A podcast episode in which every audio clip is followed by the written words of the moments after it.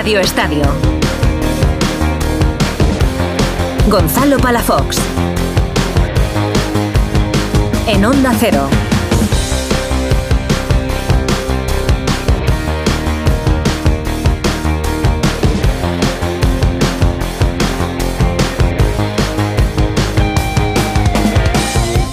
¿Qué tal? Muy buenas. Hasta la una de la mañana durante las dos próximas horas de radio. Te vamos a acompañar en esta sesión nocturna de Radio Estadio. Nos habría gustado muchísimo estar a esta hora viviendo las semifinales de la Copa de Maestros, pero no ha podido ser. 2-0 le ha metido Djokovic, Alcaraz y mañana el serbio va a jugar la final contra Sinner en Turín. No ha sido el mejor partido de Carlos. Mañana, eso sí, vamos a tener a un español en la final de dobles. Granollers y Ceballos van a jugar ante Salisbury y Ram.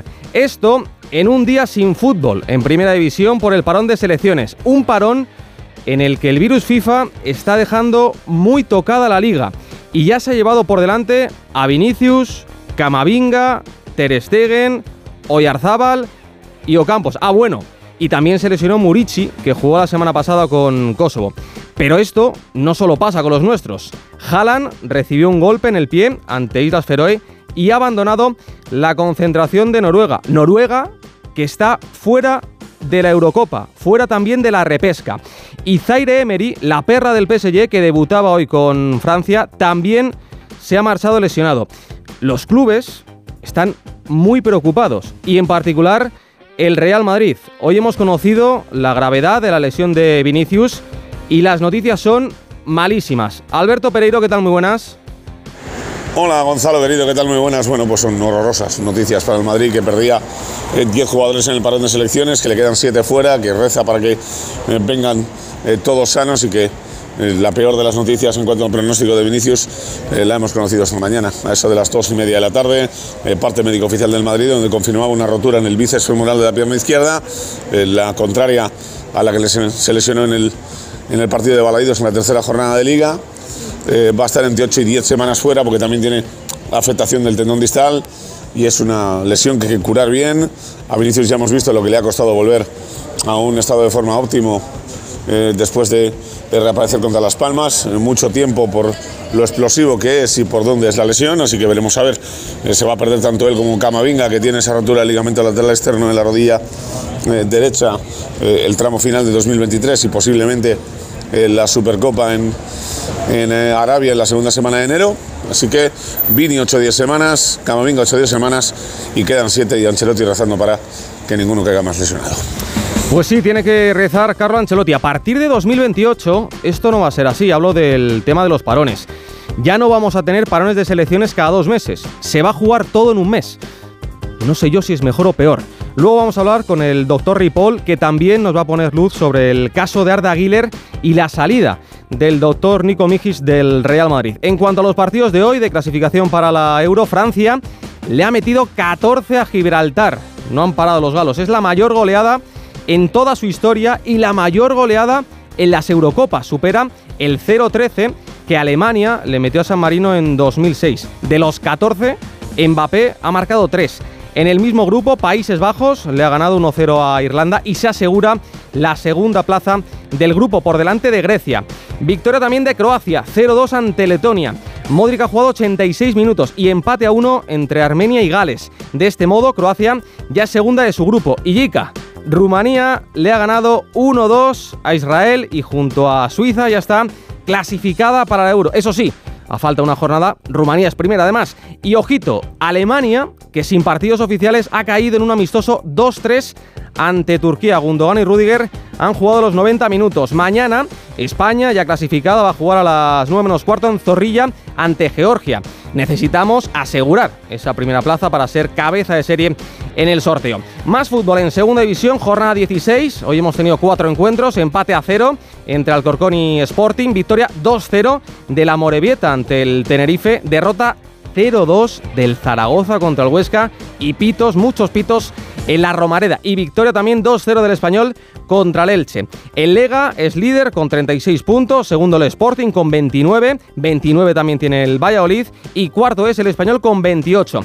En la Liga F, jornada 9 y 4 partidos, Costa de Tenerife 0, Levante 1, Real Sociedad 1, Sevilla 2, Eibar 1, Sporting de Huelva 0 y Valencia 1, Athletic 2. Mañana vamos a tener el clásico en Montjuic a las 12 del mediodía, Barça Real Madrid. Irene Paredes con amigdalitis y Alesia Putellas con molestias físicas no se han entrenado hoy en la víspera. En Fórmula 1, en Las Vegas, Sainz ha acabado hoy segundo, pero por esa injusta sanción de la FIA, mañana va a tener que salir duodécimo. Alonso sale noveno y Leclerc desde la pole. En motos, aquí sí, buenas noticias desde Qatar, donde Jorge Martín se ha impuesto en el sprint con Bañaya quinto, por lo que se queda 7 puntos del italiano. Faltan dos carreras y un sprint. Y en baloncesto, jornada 10 de la Liga Endesa. Hoy se han jugado tres partidos. Vázquez Zaragoza 94, Gran Canaria 101, Vázquez Girona 87, Breogán 83 y Lenovo Tenerife 92. Zander Palencia 71. Mañana, seis partidos más, de los que te destaco: el Real Madrid Unicaja de las 12 y media y el UCA Murcia Barça de las 6 y media. Son las 11 y 10. Empezamos.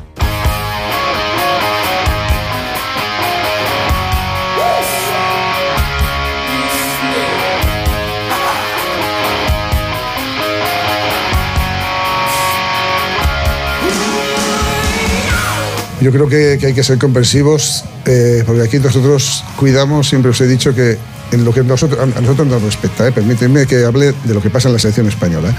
Siempre hemos priorizado la, la, salud de un futbolista ante cualquier otra circunstancia. Sé también he trabajado en club y sé que cuando te sucede esa circunstancia, pues eh, genera un contratiempo para el club, evidentemente. Pero son cosas del fútbol. Es que a decir, si es que seguramente si hubiera habido jornada esta semana, pues si estás de te hubieras lesionado exactamente igual. No sé yo si todos estamos tan de acuerdo con Luis de la Fuente. Enrique Ortego, ¿qué tal? Buenas noches.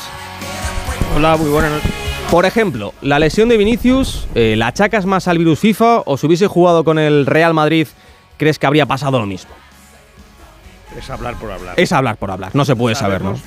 Sabemos lo que ha pasado. Lo que hubiera pasado no lo sabremos. O sea, lo que sabemos es que se ha lesionado, eh, una lesión importante por las características físicas del jugador porque es un velocista y porque es una zona en la que estos jugadores tan explosivos tienen que curarse muy bien para no recaer. Pues sí, así es. Jica Bambino, Crayoveano, ¿qué tal? Muy buenas. Hola, God, muy buenas noches, muy feliz. Enhorabuena lo primero, ¿eh? enhorabuena por Rumanía. Eh, muchos, muchos thank yous, muchos thank yous. Estáis en la euro, estáis en la euro. Ahora certificar esa. Ocho años después, ya era hora porque porque ya me, había comprado un mando para verlo otra vez en la... Ocho años después, sí, ya me había eh, comprado otra tele para verlo desde casa, pero va a ser que me voy allí. Oye, Yika, eh, hoy en día que se personaliza al milímetro la preparación física de los jugadores, eh, ¿los parones de selecciones afectan? Gon sí, no te, digo de corazón, puede afectar eh, si te quedas eh, en el mismo club. Lo que pasa que, claro, eh, yo mm, pienso que por los viajes, por mm, la intensidad que, y por las ganas que quieres demostrar en la selección, porque ya en tu club ya eres un jugador hecho y derecho, pero en las selecciones el nivel de exigencia es aún mayor, porque tú quieres demostrar que eres válido, eh, tienes que demostrar, eh, porque hay muchos jugadores que juegan en clubes grandes, mira Francia, eh, Francia o mira España, siempre hay exigencias, pero yo creo que los viajes matan mucho a los jugadores, muchísimo.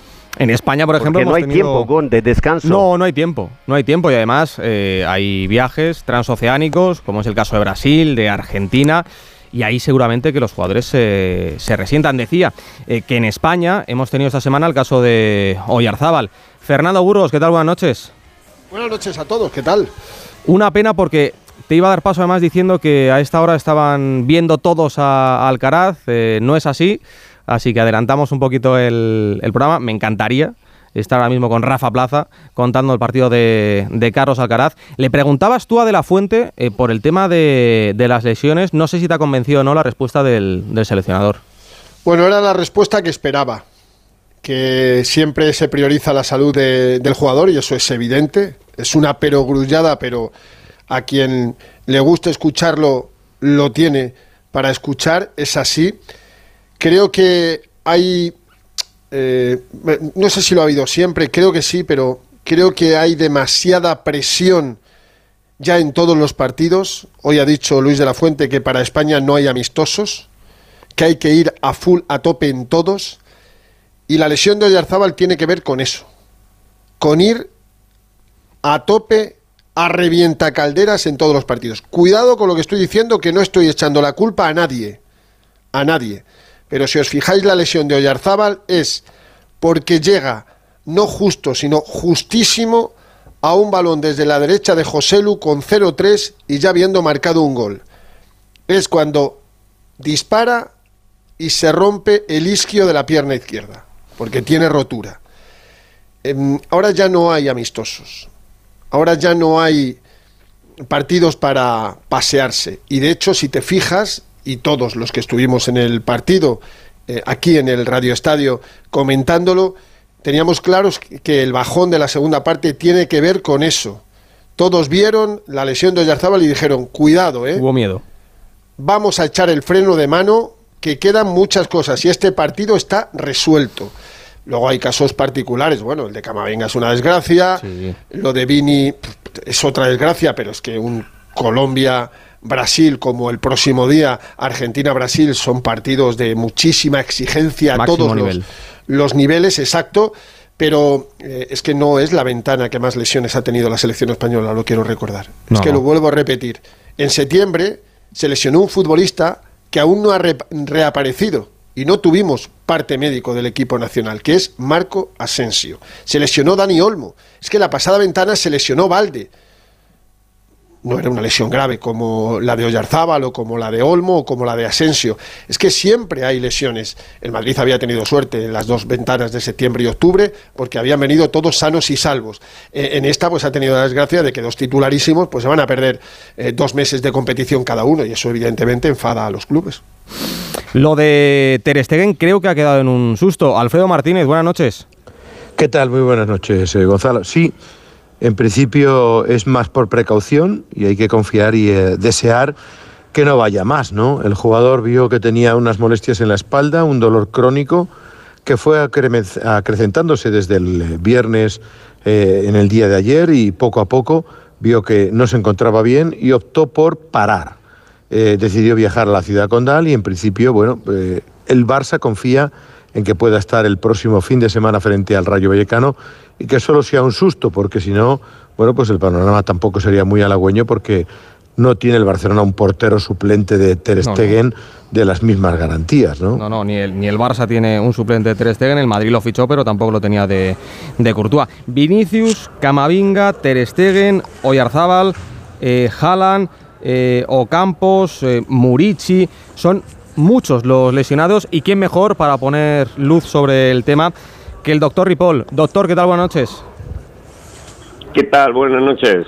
Lo de Camavinga, eh, lo comentaba Fernando, es algo fortuito, eh, pero tanto viaje y sobre todo el, cambio de, ritmos de, entrenamiento, entiendo yo que tienen que afectar al futbolista, ¿no?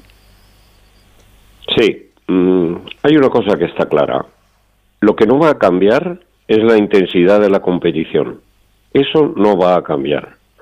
Ni lo podemos cambiar, ni creo que mucha gente lo quiera cambiar. Los partidos amistosos, como acabo de escuchar, se han acabado. Ese es un hecho inapelable. Ante eso, los clubes, eh, si quieren seguir ganando campeonatos y quieren seguir ganando ligas y copas y todo esto, tienen que entender que su estrategia tiene que acoplarse, tiene que adaptarse a esta nueva situación. Y la nueva situación es más de un jugador de, de nivel de garantía por puesto. Se han tomado ya muchas medidas para proteger la salud de los jugadores. Cinco cambios para que se utilicen en realidad, para cambiar, nunca mejor dicho, medio equipo. Esto era una medida que se había tomado para proteger la salud de los jugadores, para repartir los minutos. ¿Cómo se utiliza? para corregir errores tácticos. Se ha tomado también la medida del el descanso cuando la temperatura supera cierto nivel. Bueno, pues eh, ahí está. Es una medida que protege en cierto modo la salud de los jugadores. El propio control antidoping es una medida de, de control y de salud para proteger la salud de los jugadores. Yo creo que la intensidad de los partidos, la intensidad de la competición y la exigencia no va a cambiar. Habrá que adaptarse a ella. En el caso de Vinicius, por ejemplo, cuando un jugador recae, eh, es que algo se ha hecho mal, ¿no? Hombre, eh, Vinicius, la lesión es en la otra pierna. ¿eh? Esto es la primera cuestión que tenemos que decir.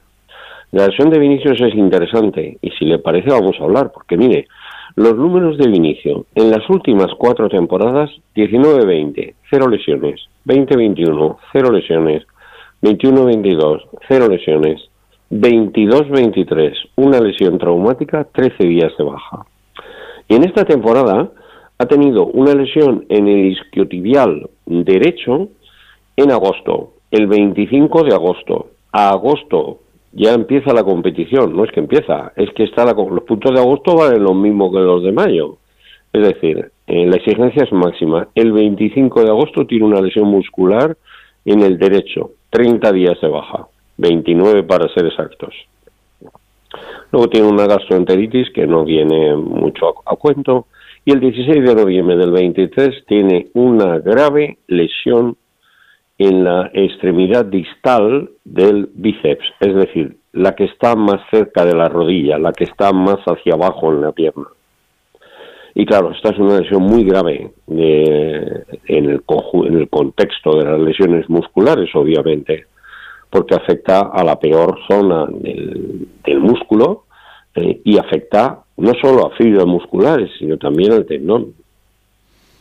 En el caso de, esta lesión, eh, ¿es la peor lesión muscular que puede tener un, jugador a la hora de, recuperarse y, de volver, ya no digo a, su nivel anterior, sino a, no poder recaer y a no tener miedo de romperse? Esa pregunta está muy bien hecha, si me permite que se lo diga. Volver a su nivel anterior. La gente piensa que las lesiones musculares, la gente pensamos en general, que las lesiones musculares como que no dejan secuela. Bueno, pues ha tenido una lesión muscular, este, bueno, se cura, esto cicatriza y se acabó. No es verdad. Hoy sabemos que eso no es verdad. Sabemos que la zona afectada por en estas lesiones bajas del bíceps protege la cara posterior de la rodilla y con frecuencia si la lesión no se resuelve bien pueden quedar eh, déficit en la estabilidad de la rodilla. Vinicius es Vinicius por sus bíceps femorales, porque ese es el músculo de la velocidad. Es el músculo que permite esa carrera que supera a cualquier, normalmente a cualquier persona que le marque, y ese es Vinicius, su bíceps. Y su bíceps ha quedado en una lesión muy grave que conviene cerrar sin secuela. Y el principal peligro, para ir al grano, que tiene esta lesión es el porcentaje enorme de recaídas que tiene. En la zona que nosotros llamamos de la cremallera, en la parte baja, para los médicos es muy temida esta lesión, porque eh, según las estadísticas FIFA, un 30% de las veces se produce una recaída. Y si se produce una recaída, las cosas se complican bastante puesto que el pronóstico de una segunda lesión muscular tendinosa, miotendinosa, y que hay fibras musculares y que hay fibras tendinosas implicadas, es bastante peor que, obviamente, que, en la primera lesión. Fernando. A ver si está ahí por ahí Fernando Burros, que quería preguntar. Sí, estoy aquí, estoy aquí. Ahí está. Estoy aquí. Sí, eh, tengo una eh, buena noticia en cuanto a este tipo de lesiones, eh, el doctor Ripoll, que, sabe muchísimo y que fíjate eh, lo que nos ha dicho de Vini, todas las lesiones. Eh, bueno, doctor, en la temporada 18-19 Vini solo tuvo una lesión traumática, acuérdese, en un partido de Champions, pero se mantenía bien en, lesiones musculares. Hace tres años, va a hacer tres años, Rodrigo Goes también tuvo una lesión muscular terrible en el bíceps femoral derecho y estuvo casi tres meses fuera de los terrenos de juego. 67 eh, días, para ser exactos. O sea, una auténtica barbaridad, ¿no? Casi dos meses y medio. Y se recuperó bien, porque, bueno, ha podido tener más de una lesión. Él no ha perdido eh, nada de, de su eh, constitución muscular en este sentido y podría ser también la opción de Vini, pero me, me, vino a la memoria. También se podría recuperar perfectamente. Además, alguien que como Vinicius es un superdotado físicamente. Estoy de acuerdo. Eh, lo que yo pretendía remarcar no es que Vinicius, afortunadamente, previsiblemente, vaya a quedar con secuelas, sino que la lesión es una lesión de la suficientemente importancia como para pensar que para volver al terreno del juego debe hacerse con absolutas garantías de que está recuperado. Efectivamente, Rodrigo tuvo el 23 de diciembre de 2020 una lesión muscular con afectación del tendón del bíceps femoral y estuvo 67 días de baja y la recuperación es vamos impecable, pero ahí tenemos el caso de Ansu Fati. Ansu Fati sufrió una lesión el 20 de enero del 22 de la que prácticamente está saliendo, ha vuelto a ser el propio Ansu Fati hace escasamente unas semanas. Entonces, las lesiones musculares, yo solamente, no decir obviamente que Vinicius va a quedar con secuelas, eso sería un disparate que no creo que vaya a suceder. Lo que sí digo es que son lesiones que hay que darles una importancia, la importancia que realmente tienen, porque siempre se han menospreciado. Y las lesiones musculares, sobre todo de los isquios, del cuádriceps, tenemos el caso de Pedri. Por ejemplo, Pedri en los tres últimos años en el Barcelona ha jugado menos partidos que en la primera temporada. O lo que es lo mismo, la oración por pasiva. En la primera temporada jugó más partidos que en las tres siguientes en el Barcelona, por lesiones del cuádriceps. Es decir, que son lesiones que han. Eh, Woodgate es otro caso. Eh, a ver, no quisiera presentar un panorama sombrío, sino simplemente decir que hay que recuperar bien, dar los periodos de cicatrización que son necesarios y hacer una readaptación que en cierto modo, eh, no se puede poner comillas en la radio, ¿verdad? Pero pondríamos comillas, garantice que va a haber una que la tasa de recaídas mm, va a ser reducida. Creo que también querían preguntar tanto Alfredo como Ortego. Sí, doctor Ripoll, eh, con el calendario que tiene el fútbol moderno, ¿qué se puede hacer preventivamente para evitar tantas lesiones? Porque claro, sabemos que cada semana, selección, partido, equipo, ¿qué podemos hacer para evitar que todas estas lesiones musculares se produzcan? Pues yo, desde mi humilde punto de vista, desde luego nosotros no vamos a lograr, ni, ni nadie va a lograr reducir la intensidad de la competición. Los entrenadores van a seguir intentando ganar como su obligación, y eh, diciendo frases como aquella del famoso olvide que le gusta ganar hasta hasta las hasta las tabas hasta los juegos de, de, mano no es decir los entrenadores siempre van a querer ganar. La exigencia del público va a ser creciente. Las televisiones y compañía juegan a equipos que ganen los partidos y esto va a seguir así. Las selecciones eh, y así podríamos seguir no entonces lo que tiene que pasar es una cosa tan sencilla como que los clubes se den cuenta que para ganar hay que administrar el tiempo de juego de sus futbolistas, porque si no es así, se encontrarán con eh, cúmulos de lesiones enormes. El Madrid este año ha tenido ya, en lo que llevamos de temporada, eh, ha tenido ya 18 lesiones de las cuales 11 son musculares. Claro, la lista que hay aquí, que estoy viendo yo, de Ceballos, Guller, Courtois, Militao, Vinicius, Chouameni, Kepa, Bellingham y Camambinga, de lesionados que están en la actualidad en el Madrid, es una lista aterradora. Que por cierto hay una buena noticia, y es que también el Madrid sufrió en el año 2021 una enorme cantidad de lesiones y de positivos de COVID, y bueno, una sonrisa del destino, ¿verdad? Fue cuando mejor resultado tuvo en la temporada, ¿no? Pero esto no empaña lo que usted acaba de decir, poner sobre la mesa y que para mí es de máxima importancia. Es decir, esto eh, dará la vuelta cuando los clubes eh, caigan en la convicción de que hay que administrar los minutos de los jugadores. A partir para poder ganar. A partir de 2028, eh, doctor, eh, lo confirmaba Arsen Wenger, eh, todo el parón de selecciones se va a jugar en un mes. Ya no va a haber parones cada, cada dos, tres meses. ¿Eso es mejor o es peor? Para mí mejor. Para mí claramente mejor porque las, los parones, los cambios de los jugadores decir, el cambio de selecciones, se ha dicho antes, es muy importante. Lo ha dicho hace unos minutos. Se ha dicho que el jugador va a la selección, eh, ¿cómo diría yo? Una mentalidad mucho más competitiva, si cabe, que la que tiene en su club, porque son muchos más los candidatos a su puesto que hay, es mucho más la competitividad y la ilusión por representar a su país de la mayoría de los jugadores es muy grande. Después, generalmente, el preparador físico de la selección pues hace un procedimiento que él es el que considera adecuado, que muchas veces coincide con lo que coherente con lo que están haciendo los clubes y otras no.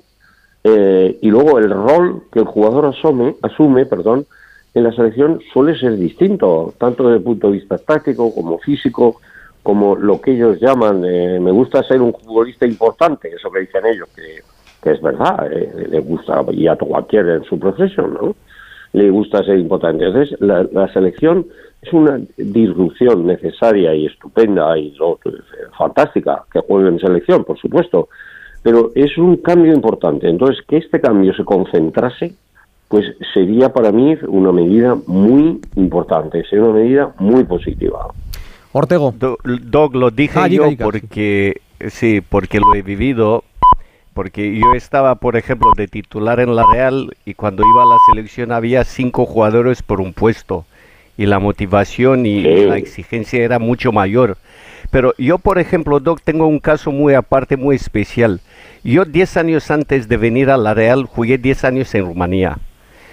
Eh, no tuve ninguna lesión muscular. vine a la Real Sociedad y en tres años tuve seis lesiones musculares, de cuales tres seguidas. Luego me fui cuatro años al Villarreal, cuatro al Getafe. Nunca más tuve ninguna lesión muscular. E, es un caso muy aparte, muy especial. El campo de entrenamiento quizá me haya influido tanto, no, no me explico, sino. Sí. Eh, bueno, eh, las casualidades se dice comúnmente no existen.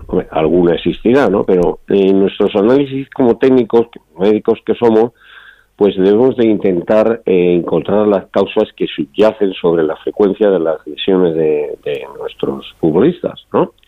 Lo peor que se puede hacer es encontrar una causa falsa, es decir, buscar una coartada que nos diga, pues sí, mira, la causa de estas lesiones es esta, y entonces ahondar y seguir por un camino equivocado esto obviamente es lo peor. Es mejor reconocer humildemente, pues miren, no sabemos esto francamente qué relación puede tener o cuál puede ser hoy, no sabemos hoy cuál puede ser la causa desencadenante.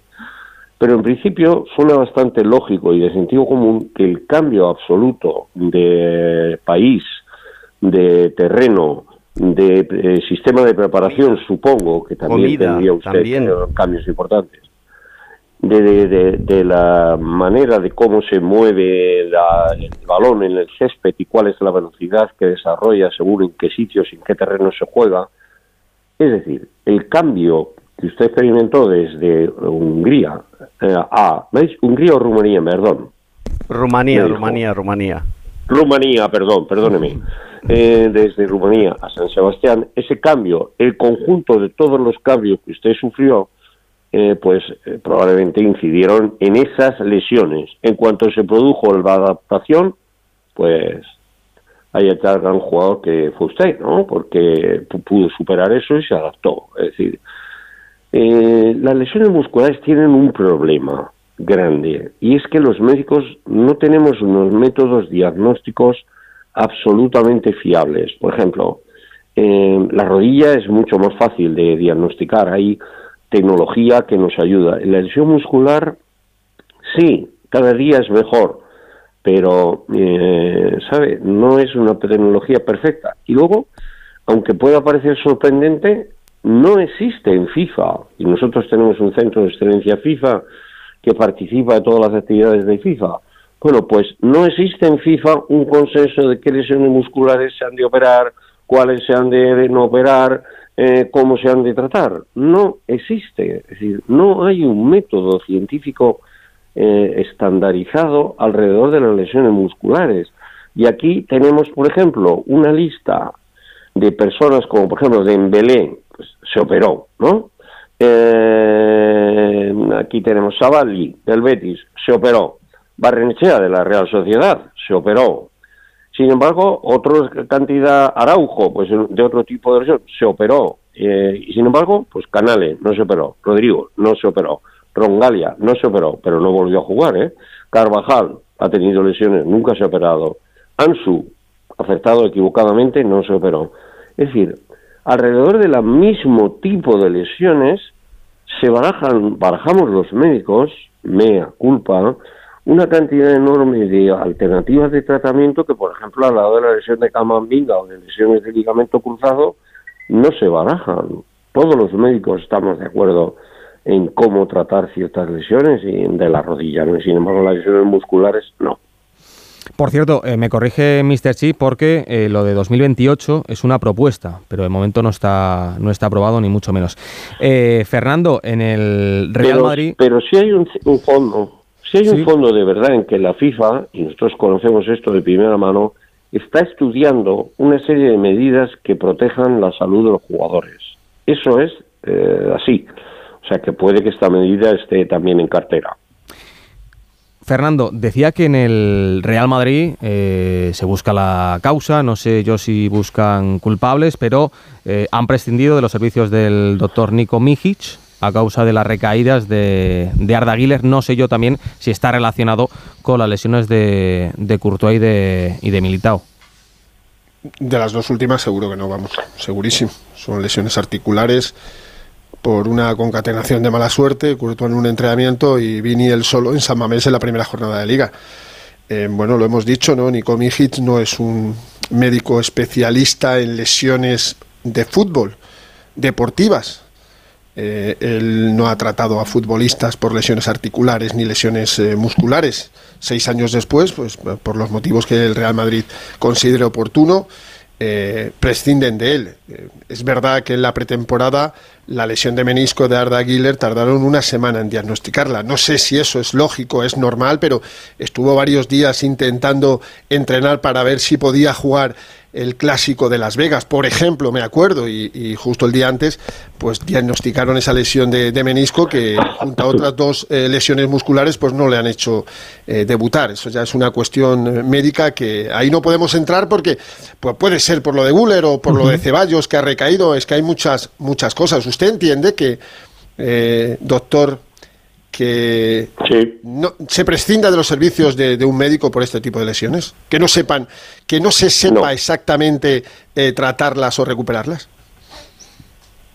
No, no lo entiendo. Vamos a ver, y, y si hacemos una pequeña reflexión no vamos a entender ninguno, porque la lesión del episodio que ha sucedido con el caso de Guller, eh, pues eh, entonces lo de Pedri, ha estado tres años con la misma lesión eh, de Guller y ha estado tres años que ha tenido sucesivas recaídas. Lo de Guller es un incidente de los que pasan en el fútbol todos los días siete veces. Eh, Ceballos está teniendo una cantidad de lesiones importante, es cierto, pero tampoco es un caso. Entonces lo de Dembélé, quiero decir, en el, conjunto de las cosas que suceden en el fútbol, desde el punto de vista médico, yo conozco al doctor Mijin, no es que yo sea íntimo amigo del doctor Mijin, que podría serlo si él quisiera, porque es una persona extraordinaria. ¿eh?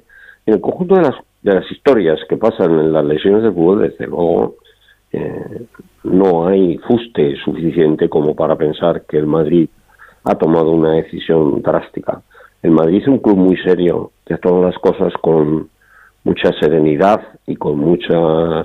Claro, hacer esto a mitad de temporada como que llama mucho la atención, ¿no? Porque bastaría con haber optado por un papel un poco más secundario. Entonces, habrá que buscar la explicación en otro terreno y debemos respetar tanto al club, al Real Madrid, que por supuesto merece todos los respetos, como al propio doctor, que por cierto en su cuenta de Instagram dice, me parece que recordar que dice que también él ha querido apartarse un poco. Mm, y claro, recordemos que el doctor se ha marchado o se ha ido por diversas circunstancias y antes de lo de eh, y de lo de Vinicius, que son probablemente, junto con las dos primeras lesiones, que estoy de acuerdo con usted lo que ha dicho, absolutamente accidentales. Desde luego el caso de Guller no es un caso para cesar un médico y desde luego el Madrid es un club lo suficientemente serio, vamos, un club de los más serios del mundo, si no el que más, y esa decisión no la ha tomado, en mi opinión, en mi modesta opinión, y esto es una observación eh, absolutamente personal, por este episodio. Pues doctor, le agradecemos eh, que haya estado aquí un, un, sábado a las 11 y 39 Encantado. con nosotros en Radio Estadio en Onda Cero, que sé que tiene otros menesteres, y agradecidos que estamos, de verdad de corazón. Muchas gracias, un abrazo fuerte. Muchas gracias a todos ustedes y mucha suerte. Yo creo que nos ha puesto bastante luz sobre el tema de las lesiones. Eh, el próximo día, Alexis, te aseguro eh, que hablamos contigo porque sé que no estás de acuerdo con el tema de, del parón, que no hay que llamarlo para ti parón, pero es que nos come el tiempo y tenemos a otro protagonista esperando. Radio Estadio. Gonzalo Palafox.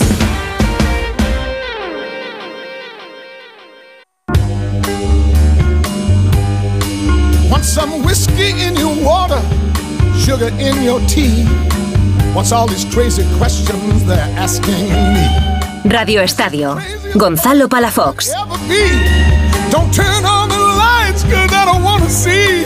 Mama told me Radio Estadio con Enrique Ortego, Gica Crayoveanu, Alfredo Martínez y Fernando Burgos. Fernando, mañana España que se mide a Georgia en Zorrilla y hoy eh, se cumplen 25 años del debut con la selección de una leyenda de nuestro fútbol. Del flaco, del... Bueno, para mí uno de los dos mejores jugadores canarios de los tres, porque Germán Débora también era buenísimo. Eh, futbolista que debutó, porque todavía estamos a 18 de noviembre, ¿verdad? Todavía estamos, estamos ¿no? todavía. 11 y Estamos 42. efectiva- Eso es, eso es. Nos quedan todavía 18, 17 minutos de este 18 de noviembre. España a esta hora ya había concluido un amistoso en Salerno frente a Italia con empate a dos, con un partidazo de Michel Salgado al que en Italia apodaron aquel día Il Due, pero debutaron dos futbolistas, uno cántabro y el otro canario. Se llama Juan Carlos, apellida Valerón, tenía tanto talento que verle jugar fue un placer. Estuvo siete años en el equipo nacional, jugó casi 50 partidos, participó en un mundial y en dos Eurocopas y siempre es un placer hablar con Juan Carlos Valerón. Val- Valerón, ¿qué tal? Buenas noches. Hola, buenas noches. ¿Lo sabías? ¿Sabías que se cumplían hoy 25 años? Pues, pues no, la verdad que no. Lo justo me enteré ahora que lo, que lo comentaron. Pues enhorabuena porque son bodas de plata. Eh, ¿Qué recuerdas de, de ese día? Bueno, recuerdo muy bonito porque es la primera vez que, que debutas con la selección, pues te puedes imaginar, ¿no? Para cualquier jugador, pues una, una alegría, ¿no? Y además, pues en un momento eh, que la selección, bueno, había un cambio generacional, eh, Camacho había, había cogido la selección en aquel momento y bueno, coincidí con unos futbolistas eh, espectaculares que incluso algunos luego estuvieron eh, en, en, en ese, en esos años donde la selección hizo cosas tan bonitas. ¿no? Eh, como dices, Camacho era el seleccionador por entonces y repasando el 11, si no me equivoco, Fer, eh, jugaban Raúl, Paco Gémez, eh, Cañizares, eh, Urzaiz. ¿Quién te ayudó más en esos primeros días? Hombre, a mí la selección siempre tuve, eh, o sea, la persona que yo siempre miré y que siempre estaba un poco con todo el grupo y siempre fue para mí un, un, referente por su, su carisma ya cuando lo, veía jugar, pero cuando tuve la oportunidad de conocerlo, que fue Fernando Hierro. Eh, eh, bueno, era un, un jugador que ya desde la distancia pues veías el, cara, el carácter, el carisma que tenía, lo que lo que llevaba dentro, pero después cuando lo conoces, pues se, se, confirma pues todo eso, ¿no? Era el capitán, el que estaba pendiente de todos y, y bueno, fue alguien con el que tuve una muy buena relación y me ayudó mucho al principio, ¿no? Te voy a decir una cosa, Juan Carlos. eh, cuando comentaba esta semana con Enrique Ortego eh, que íbamos a poder hablar contigo hoy en, en Radio Estadio, eh, me decía uno de los míos, te tiene muchísimo cariño y creo eh, que no solamente Quique, sino muchísimos periodistas, eh, muchísimos aficionados, eh, eras un jugador que además de excelente con, con el balón, muy respetuoso y que caes bien en, en todas partes. Bueno, la verdad que muy agradecido siempre y, bueno, he tratado siempre de, bueno, mi, forma de ser, de, tener una buena relación con, con, todo el mundo y sí que es verdad que siempre tienes personas que por un motivo o por otro has coincidido más veces de lo normal y algunos periodistas, en este caso como Enrique, y bueno, eh, a veces pues la manera de las cosas que hablamos, que siempre hemos hablado y de las cosas que, nos gusta y el fútbol, pues siempre hay con gente que tienes una, eh, digamos que relación especial y, bueno, yo agradecido, ¿no? Y siempre pues con mucho cariño me tomo siempre todas esas palabras. Ortego, por alusiones. Buenas noches, flaquito. Buenas noches. ¿Cómo estás? ¿La familia, todo bien? Todo bien, todo bien, gracias a Dios, sí.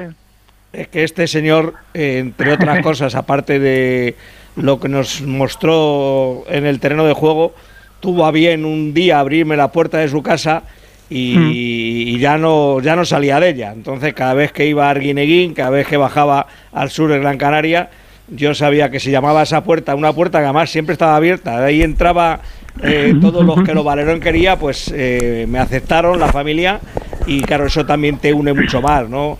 He leído a ver jugar al, equipo que tenía con sus hermanos, que jugaban a las diez y media de la noche, aunque fueran Canarias, pero eran a las diez y media de la noche, y han sido muchos ratos buenos allí en su casa, y por eso la verdad que tengo, siento, siento o he sentido cierta devoción futbolística por él. Muchas gracias. ¿Cómo se llama el equipo? ¿Cómo se llama el equipo ese que jugabais los tres? Eh, la Brisa Hack. Es que no es fácil decirlo. no es fácil, no es fácil, Quique. No es fácil, no es fácil. Alfredo. Sí, yo también conocí a Juan Carlos en su carrera profesional. Le admiré, le respeté porque me parece un tipo eh, tan grande como persona, como futbolista. Le conocí en el Deportivo de La Coruña durante muchos años. Eh, Juan Carlos, ¿qué ves de ti en Pedri, el jugador del Barcelona? ¿Qué ves de futbolista en él?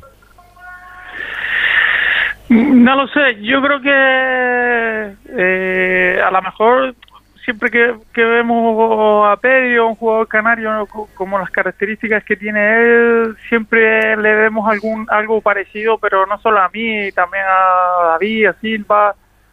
Quizás somos son jugadores que tenemos ese estilo canario que, que tiene un poco esa eh, ese parecido ¿no? En, algunas cosas, porque después cada uno tiene su, su personalidad y su forma de jugar, pero yo creo que tiene un poco eso, ¿no? que se parece un poco, tiene parecido a, al futbolista canario, un poco lo que, lo que ha sido David, lo que ha sido yo y muchos jugadores que están ahora eh, un poco ahí en la élite, ¿no?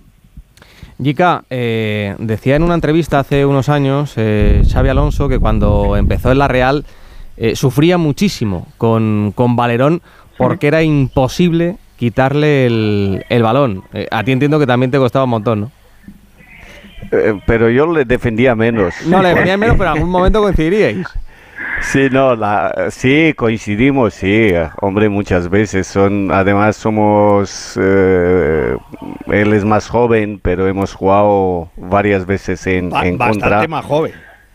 Sí, siete años. tampoco te pases, viejo. Tú tan camón, tampoco. A ver, Juan Carlos, eh, pensábamos algún día tú y yo y, todos los que estuvimos aquellos años que Scaloni va a ser en tan poco tiempo campeón del mundo. ¿Tú pensabas? Yo creo que no, yo, creo que fue una sorpresa. No, no una sorpresa que él pudiera ser Sí, no, porque se le veía cosas. Exactamente, ya encima y cuando yo lo tuve de compañero y bueno, coincidimos en el curso, que tú también lo conoces, pues sabes que gente que va a estar seguir, eh, va a seguir en el fútbol, ¿no? Pero el, bueno, la vida, ¿no? Los caminos a veces se le, se le presentó, encontró un momento donde tuvo la oportunidad y se la dieron y la aprovechó, ¿no? Y yo creo que que bueno, la alegría que, tiene todo el mundo y especialmente los que lo, los que lo conocemos y que hemos compartido con él, sí. Exactamente. Pues te, te, te alegra mucho, ¿no? Y, y qué, qué, qué alegría de que, de que, bueno, que una vez que haya tenido esa oportunidad que la haya salido bien, ¿no? Porque son gente que es de fútbol, que, que bueno, que vive el fútbol de una manera muy especial y, y la verdad que muy contento por él. A ver, y planes, a mí no me gusta entrenar, te digo de corazón, pero a ti te gusta entrenar y vi que estuviste entrenando. Sí, Eh, sí, planes sí, me gusta. La verdad que a, sí. a- a plazo, a corto plazo. Eh, Sí, bueno, ya llevo un tiempito intentando pues eh, entrenar, pero pero bueno, no, no es fácil encontrar un sitio para entrenar y, y más cuando todavía, bueno, eres un entrenador que no tiene la, la experiencia o no, no has podido entrenar mucho, pues se hace un poco difícil que, que te den la oportunidad, ¿no? Pero, pero bueno, ahí estamos intentándolo y, esperando ver un poco a ver qué pasa, ¿no? En el futuro. Del Depor eh, es, es triste, pero no saliste de la mejor manera, ¿no? Del, del Fabril, algo que te dolió. Mm, No, no, no, no es así exactamente lo que pasó. O sea, yo sí, sí salí bien. Lo único que la, la situación que, que se dio en Coruña fue que yo había ido con, con Fernando Vidal, el presidente que, que me llevó a Coruña. Él eh, estuvo un año, al año pues dejó el club, que fue cuando, bueno, ya todos saben que Abanca pues que había estado eh, detrás del club pues apoyándolo en los momentos más difíciles pues se hizo cargo de- del club.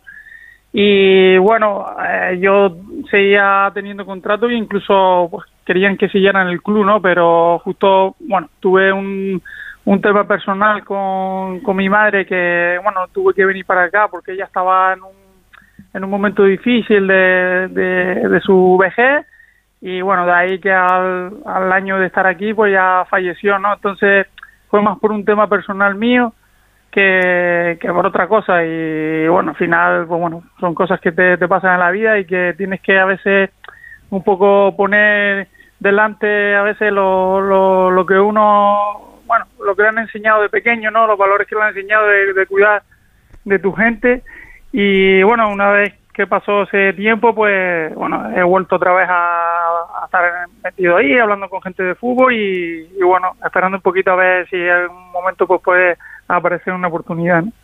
Tu equipo del alma es Las Palmas, eh, pero todos nos acordamos de ese Super Depor. Sí. Eh, ¿Cómo ha cambiado, no? Sí, pues la verdad que sí. Yo creo que no vamos a descubrir nada nuevo de, de lo que de lo que está eh, pasando el club y de lo que fue y de lo de cómo pues bueno ha ido o todo lo que le fue pasando sucediendo para para que esté en, el- en, en donde está ahora, ¿no? Y bueno están intentando pues eh, salir de ahí y, y bueno ojalá que lo puedan conseguir, ¿no? Para cerrar, si alguien más quiere hacerle alguna pregunta a Juan Carlos. Eso es un no. Eh, ah, sí, ahí está, ahí está Quique, está Quique. ¿Cómo, ¿Cómo serán los o cómo son los equipos entrenados por Valerón? ¿Cómo quiere Valerón que sean sus equipos? Eh, es decir, cuando veamos tal equipo, lo entrena Valerón, ¿qué podemos esperar de él?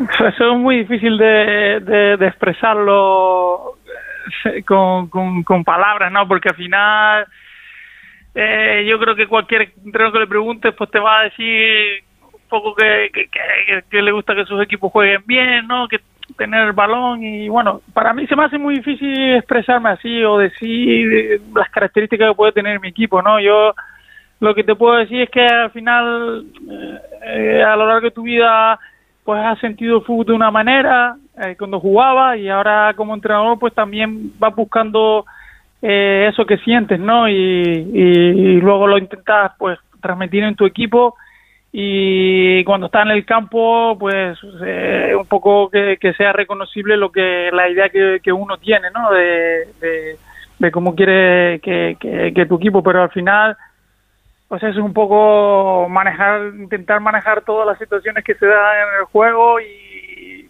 y, y bueno, y, y transmitirlas un poco, o sea, transmitir esa idea de juego que se vea en el, en el campo y hasta que hasta que no se vea es muy difícil de, de explicarla, la verdad. Pues creo que algo tenemos que estar haciendo mal en nuestro fútbol para que Juan Carlos Valerón no esté entrenando en, en Primera División. Eh, Juan Carlos Flaco, que ha sido un placer tenerte aquí en directo en, en Radio Estadio. De nuevo, eh, felicidades, 25 años de, de tu debut, 2-2 ante, ante Italia y que pronto estés en un banquillo de primera. bueno, pues muchísimas gracias, un placer. Fernando, un grande. ¿eh? Cómo jugaba al fútbol este. Cómo jugaba al fútbol, porque eh, yo creo que eh, todos eh, opinamos que trasladas a este Valerón a la España campeona del mundo y de Europa y hubiera litigado el puesto competido con cualquiera. ¿eh? Sí. Competido con cualquiera. Lo que pasa que aquellos años se nos juntaron muchas cosas, muchas cosas, sobre todo 2000 y 2002 que teníamos una gran selección, pero por unas cosas o por otras pues se nos fue al limbo la Eurocopa de Bélgica y Holanda y el y el Mundial de Corea y Japón, pero es que Valerón era un futbolista futbolista diferente, tenía tanta clase que Pero, pero, pero Fernando, tan buen jugador como persona. que- interna, ¿eh? pero pero no, para mí, no, quería para mí es Sí, a ver, que os estáis pisando entre, entre Quique y Alfredo. Acaba. Sí, no, no, no, que, eh, eh, Enrique, que para mí es tan gran futbolista como persona. O sea, es que el valor de, de Valerón como futbolista es extraordinario, lo conocemos todo, pero es que encima atesoraba ser un gran tipo, un gran- una gran persona. Y yo creo que eso le da un plus que todavía pondera más sus valores futbolísticos, ¿no? Yo creo que le hubiera faltado, o no le hubiera venido mal un poquito más de mala leche. Era demasiado bueno, demasiado bueno. A lo mejor. Todos los canarios son iguales. Y le daban una patada y ponía la otra tibia para que le dieran otra. Tampoco es eso en la vida, ¿eh? Pero no, quería decir que, lo que estaba Fernando, ¿verdad? Es que además tenía una gran competencia interna para ser titular en la selección por la posición que era una época en los que ahí esos dieces, esa media punta, eh, en el fútbol español había bastante. Es decir, que para ser titular en la selección eh, ya le costaba, con toda su calidad y le, y le costaba. Porque también eso hay que tenerlo en cuenta, que que no es lo mismo ser titular en algunas posiciones, en algunos momentos porque no hay competencia interna y en este caso Valerón siempre tuvo una gran competencia, entre otros con Raúl. claro, no, yo Quique, recuerdo de los siempre- mejores jugadores. Ah, perdona, Fer. No, eh, perdona, chica. Mira, yo siempre recuerdo, poco después de debutar, si debutó el 18 de noviembre, pues el veintitantos de, de marzo, España, eh, para quitarse lo que supuso el Mundial de Francia, juega contra una selección que estuvo en Francia, que es, es Austria. Y yo aquel 9-0 a Austria, 9-0 a Austria, que era una selección mundialista, eh, Camacho, que fue un grandísimo seleccionador, jugó de medio campo hacia adelante con Guardiola, Valerón, el Gallo Echeve y Fran. Y arriba Isma Urzaid y Raúl González, que hizo cuatro. En Valencia. De verdad, o sea, se puede tener mejor equipo de medio campo hacia adelante, porque aquel día, aquel día fue un recital maravilloso. Valerón hizo mover a todos, a todos empezaron a jugar alrededor suyo. Fran estuvo el gallo Echeve, Urzaiz, que también Raúl, que fue para mí el mejor partido de Raúl con la selección española, y mira que ha hecho algunos muy buenos. Pues todo, todo era alrededor del flaco. Y mira lo que dice de Fernando Hierro, para que se pondere también lo que fue Fernando Hierro para muchísimos compañeros, que fue algo más que un compañero y algo más que un capitán, porque a quien veía tímido, a quien veía, lo voy a decir así, débil, que, que- no tenía maldad, que, que no, no chillaba más que otro, que no se hacía notar, le decía que tú eres muy bueno, que tú aquí estás porque eres el mejor de todos. Y Fernando ayudó a toda esa gente, ¿no? Y mira, lo dice Val- Valerón y hay que, hay que recordarlo, pero ojalá hubiéramos tenido más, más Valerones. Tuvimos jugadores excepcionales, pero es que Valerón efectivamente fue, fue algo muy especial para todos. Y es que en ese centro del campo, con Silva, con Iniesta, con Xavi, con Xavi Alonso, con Busquets, podría haber jugado, pero vamos, sin, sin ningún problema. Que la buena noticia eh, respecto a España es que estamos hablando poquito del partido de mañana, 9 menos cuarto, Zorrilla ante Georgia, porque el objetivo lo logramos en el último parón y ahora, eso sí, Fer, a buscar la primera plaza. Hay que buscarla, es que no queda otra. Y para buscar la primera plaza eh, y ser cabeza de serie no vale con empatar o, perder. Hay que ganar, hay que llegar a los 21 puntos de 24 porque eso nos, nos hace seguro ser cabezas de serie en el sorteo del próximo 2 de, de diciembre. Hoy se ha hablado, hoy me ha parecido interesante Eh, ha dado titulares Luis de la Fuente, está está súper tranquilo, está relajado, ha pasado la tempestad, siempre que llueve escampa, a Luis de la Fuente no le llovió, le tronó, cayeron truenos, vamos, cayeron chuzos de punta, pero los resultados y, y todo pues amansan las críticas y como la música amansa las fieras, pues ahora se puede decir que las ruedas de prensa de Luis de la Fuente son de baño y masaje. Pero fíjate, hay un tema que sacamos nosotros el otro día, hace ocho días en la convocatoria de, este mes, de esta ventana, que es su renovación. Termina, repito, contrato 30 de junio. La próxima Eurocopa termina el 14 de julio de 2024 en Alemania. Y hoy le han preguntado si va a estar entrenando a España en la próxima Eurocopa, si tiene claro que él va a ser el seleccionador en Alemania. Mira, permíteme que me vea en la Eurocopa. Es una gran ilusión, hemos trabajado mucho para ello. No, el fútbol pasa de todo, por supuesto, y todos tenemos esta experiencia, hemos visto, pero vamos, no creo que precisamente aquí la sorpresa vaya a ser que yo no continuara. Por mi parte y por parte de la federación, creo que va a haber total eh, facilidades para que los dos sigamos, las dos partes sigamos felices. ¿no? De momento estamos.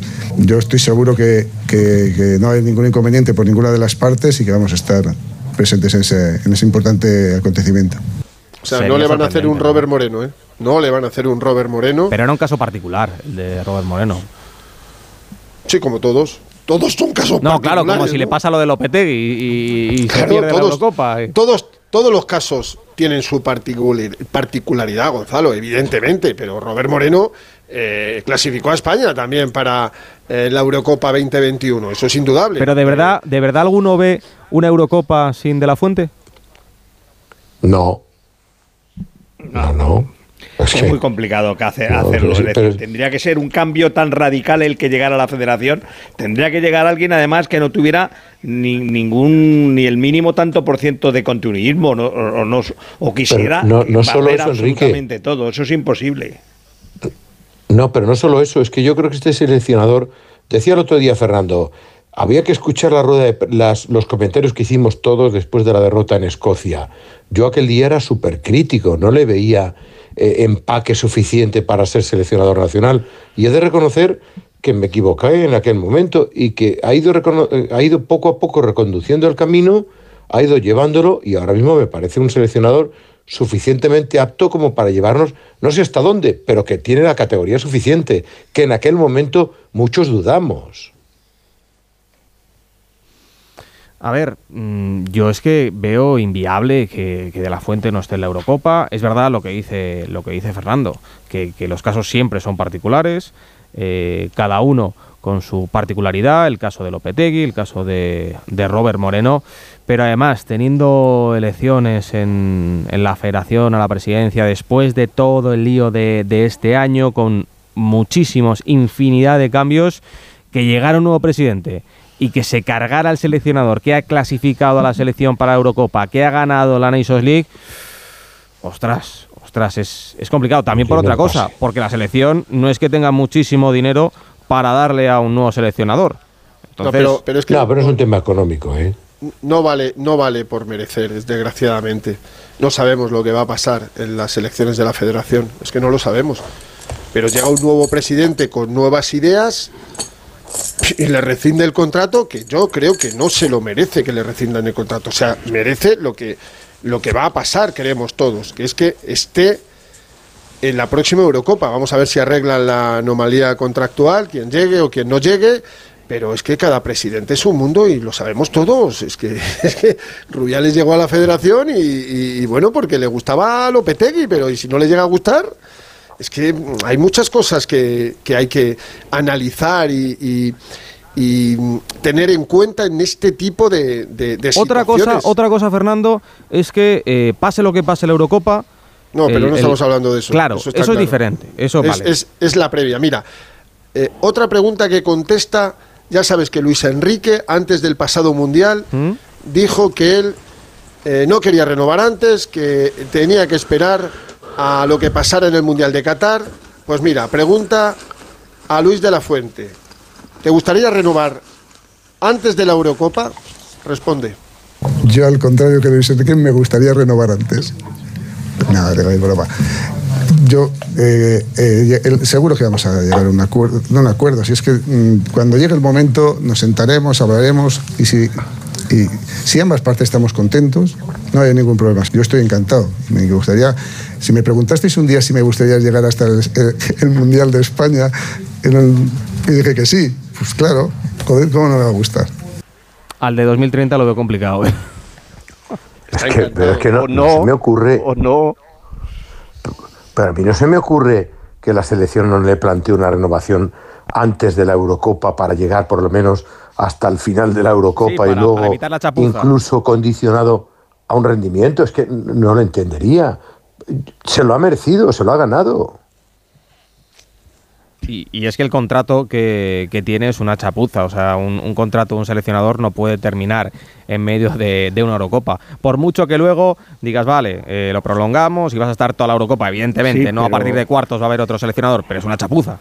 Ahora, pues, Puede llegar un presidente que le proponga solo prolongar el, el contrato hasta final de temporada. pero ¿te parecería justo, Enrique? ¿Te parecería Mm, normal? es- Yo, yo me gusta, eh, eh, normal, si yo soy el, el presidente elegido, el presidente elegido tiene también su derecho a tener su propio seleccionador. Es decir, no le está Sí, echando pero- la calle pero- antes, pero- acaba la Eurocopa y después ponte- él decide.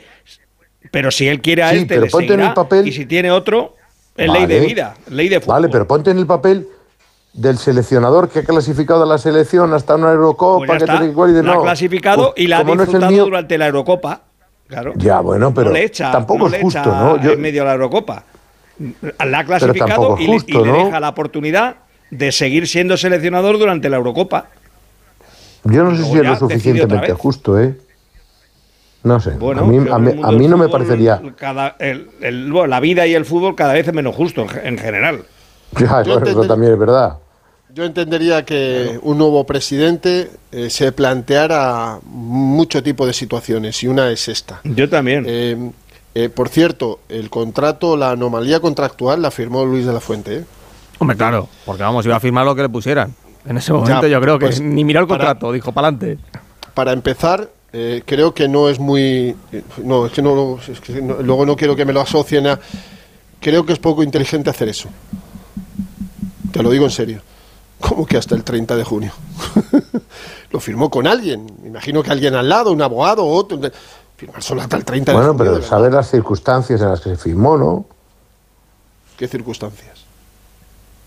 Hombre, pues algo- con, con- con un cambio de entrenador, con un seleccionador, eh, un, un técnico interino. O sea, lo que yo no entendería es que este seleccionador que ha llegado donde ha llegado no continuara. No, no, no entiendo una razón de eso que diga, no, es que yo quiero traer. Bueno, si este que está no lo hace bien, vale. Pero si lo hace bien, ¿por qué lo tienes que cambiar?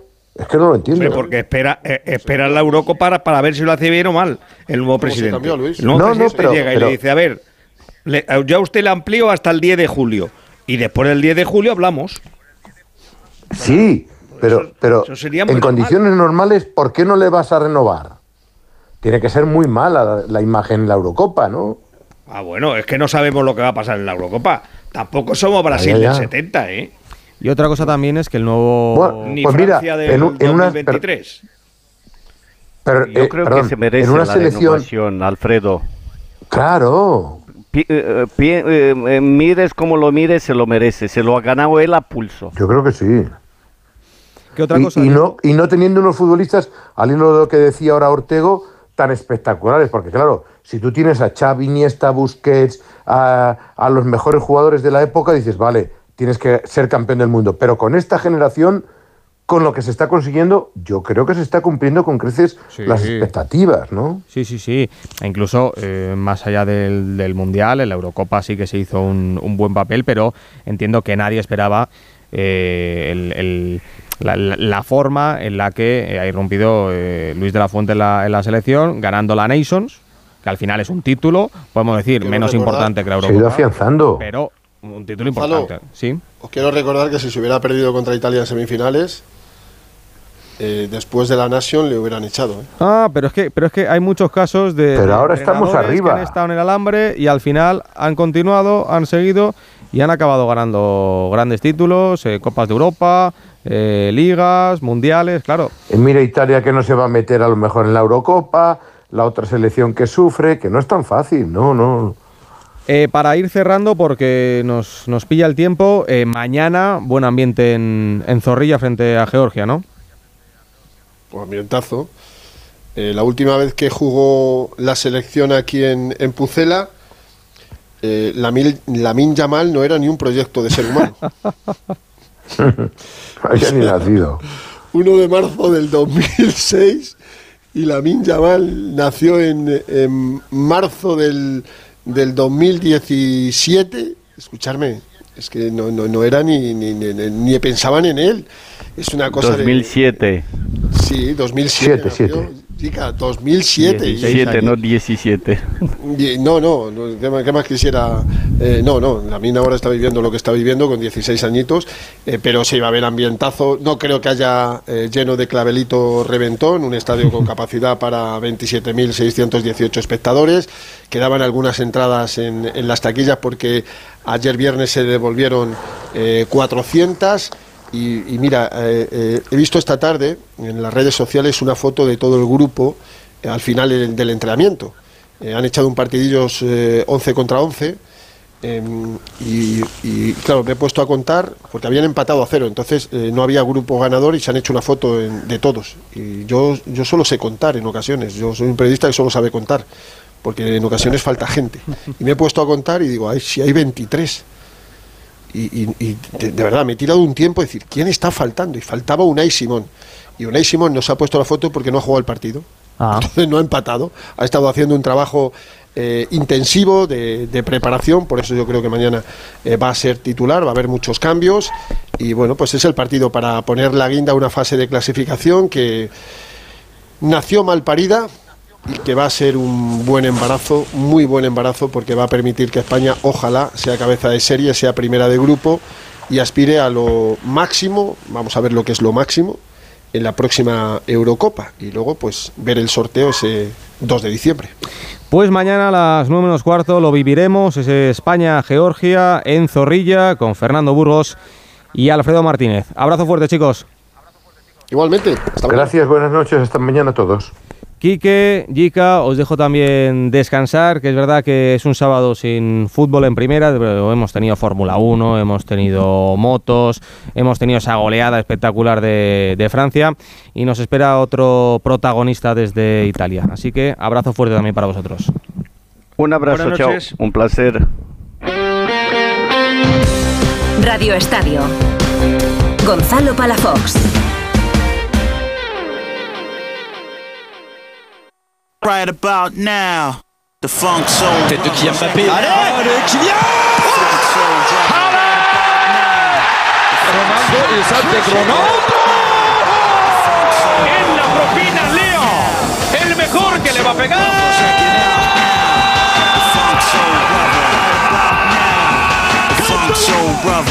Mira que me decía Valentín que le iba a caer un saco a, a Gibraltar, pero 14 goles, 14 goles de verdad, eso sí que no lo esperaba nadie.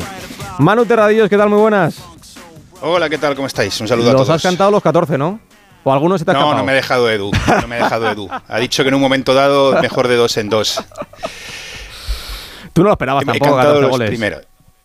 Nah, ha sido un partido. Hay partidos con poca enjundia. Este ha tenido cero enjundia. 14 a 0, pues el propio marcador lo dice. Ya a los 20 minutos, yo creo que ni habían llegado. Ya iban 3 a 0. Y además se quedaba Gibraltar con un jugador menos. Ha sido un partido, pues, eh, para disfrutarlo los franceses en, en ese estadio, en ese Allianz Riviera de Niza. Y para batir récord, es la goleada, la mayor goleada histórica de la selección francesa. Eh, contaba además Mr. Chi por mensaje que es eh, la mayor goleada de la historia de eliminatorias europeas, este 14 a 0.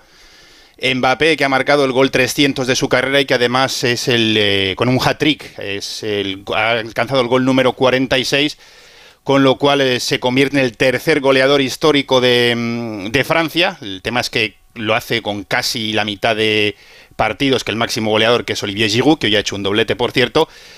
y fiesta empañada para ese jovencísimo talento, Warren Zaire el jugador del PSG. Sí. debutaba, estaban todas las miradas puestas en él, más que en Mbappé, ¿eh? porque debutaba con...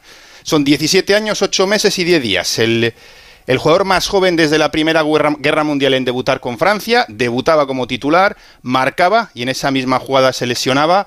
Eh, un esguince bastante importante, se, se habían asustado un poco los servicios médicos de Francia porque bueno, pues tenía una hinchazón importante, ni siquiera esperaron a que acabase el partido, se fue del estadio para hacerse pruebas, pero ha dicho Didier Deschamps que de momento no parece que haya ningún tipo de fractura ni rotura de ligamentos, eso sí, pues bueno, un, esguince muy importante. Una pena, ¿eh?